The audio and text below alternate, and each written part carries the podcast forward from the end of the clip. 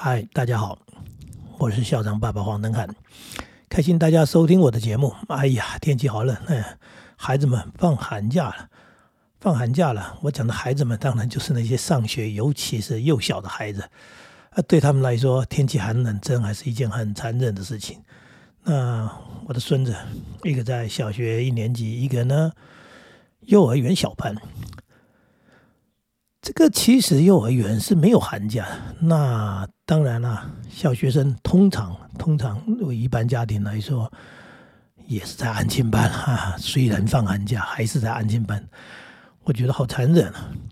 我就记得我的孩子在小时候，呃，同事的孩子差不多大，上幼儿园去了，他们觉得好奇怪，哎，黄登汉，你的孩子怎么没有去读书？我说啊，读什么书？他说幼稚园呢，那时候叫幼稚园嘛。我说。读什么幼稚园？我说家里有人带啊，啊，家里有人带，因为我那个时候我的孩子就是我的岳父岳母在帮我带孩子嘛，那孩子真的很幸福，很温暖的，就是吃得饱饱，睡得好好。我说既然吃得饱饱，睡得好，有人带，干嘛要把他弄去读幼稚园呢？他们说：“哎呀，你不去学习的话，到时候会赶不上了哈。我们现在大家都都是要赢在起跑点嘛，就是要跑得早，跑得快。”那你放在家里，你也没学习，到时候跟不上啊。到了到小学的时候，你就知道了。我说，哎，还好吧。我说，真的还好。我觉得这个阶段，如果孩子能够让他睡得饱饱，你想想看，这么寒冷的天气啊，夏天还好，冬天那么寒冷的天气，你为了要配合幼儿园上学的时间，是不是要把他抓起来，要把他挖起来？那也就是说，就是在他还没睡饱的情况之下就被挖起来了。当然还有包含这个生活照料的部分，毕竟在家里爷爷奶奶带，像我现在在带孙子的情况一样，就是我们有很多的照料，确实一对一嘛一哈，对不对？所以可以顾得非常非常的细微。那你在幼儿园，基本上老师是要带十几二十个孩子，他是不可能做到这些程度的。所以，所以这样的一个情况之下，我我当然还是同样的一个观念，说如果可以做得到的话。呃，我们我们有人力嘛哈，今天做不到的是没话说。如果做得到的话，我并不认为呃这个时候的上学有那么重要。所以这个寒假哈，我们一放寒假呢，就把孙子给带回来了。那当然的，幼儿园这个也不上学了，一齐了就回家来，回家来爷爷奶奶带着。真的是叫做睡得饱饱，吃得好好，早上不急着起床，哎，睡到孩子自然醒啊。那尤其在这种寒冷的天气，天哪，那早起真是一件很残忍、很残酷的事情。冰冷的天气，然后你本来是一个温暖的被窝，从被窝里面挖出来，然后勉强要穿上厚的衣服，要去面对那个寒寒冷的那个那个冷风也好，那个所谓真的整个那个冷空气，在在在家里不用哎，不急。第一个是不急着起床，第二个是起床也不冷，因为没出门嘛，所以真的叫做哎，非常的温暖的感觉。那当然吃也是在这个爷爷奶奶的陪同之下，所以有比较慢的节奏，慢慢的这个呃来进食。那你说学习怎么办？现在是其实大家最担心的就是学习，我一点都不担心。就像我的孩子小时候，我一点都不担心一样。老大，只有到了。幼稚园大班的时候才入学，那时候的入学是希望让他去认识环境啊，所谓的团体生活，去跟人做接触，去跟同学在一起，然后接受一些所谓的哎，以后要要做这样的。所以我的大儿子他只读了幼稚园的大班，小儿子也是去读幼稚园大班，前面就是没念啊，不需要念。那你说哎，赶不上，怎么会赶不上呢？也就是说，你在家里如果真的是只有吃饭睡觉，那当然就是叫做没学习。可是孩子，呃，怎么可能没学习？除非你真的太不懂得教导。那我的孩子都是很小就开始已经养成了阅读的兴趣跟习惯，所以他们花很多的时间，除了在玩以外，玩其实也是一种学习哈。你说堆积木啦，做花片啦，那包含就是阅读。现在更方便。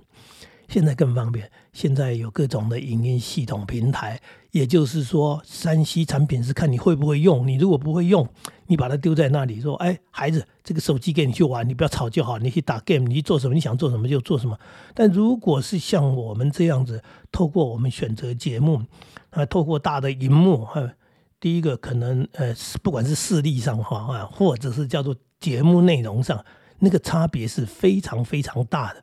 也就是说，因为这样的一个哈呃现代化的一种状况，其实孩子可以在这个各种的频道当中，如果你找到很好一些好的节目的话，不知不觉当中他所学习的东西，我可以这么保证，远超过幼儿园。因为幼儿园的课程不就是这样的嘛，反复嘛，然后教一点嘛，因为要带一群人。那那我们现在自己一对一的带着他一天所看的东西，他所学的东西，包含阅读，包含刚刚讲的呃影音平台的这些乐听，那他所接触到的，他所学习的东西，远超过学校的课程。而且影音课程的重点是什么？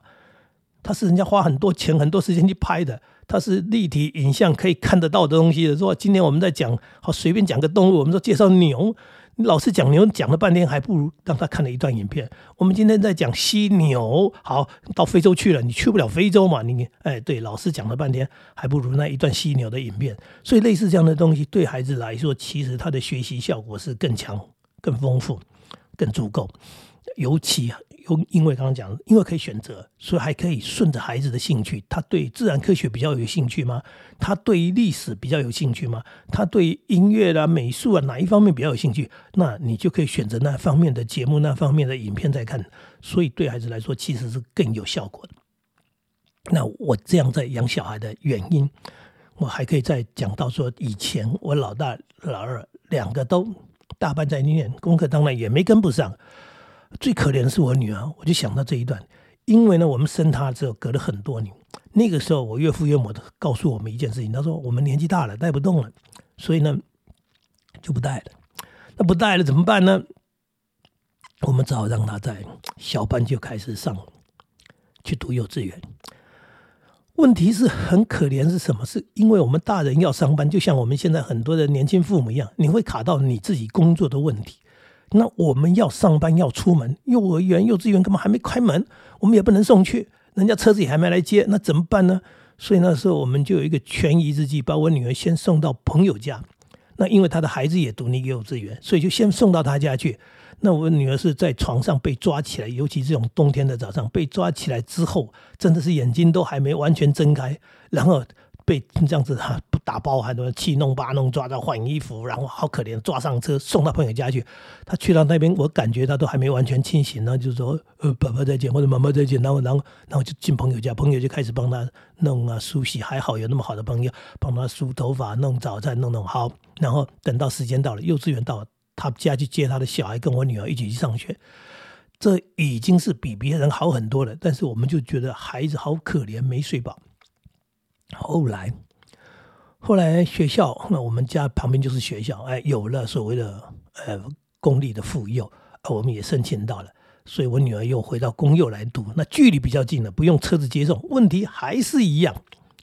虽然她年纪又大了一岁两岁，哎，问题来了，早上还是要那么早起床。我们呢，因为要出门，我们也没办法等幼儿园开门，怎么办呢？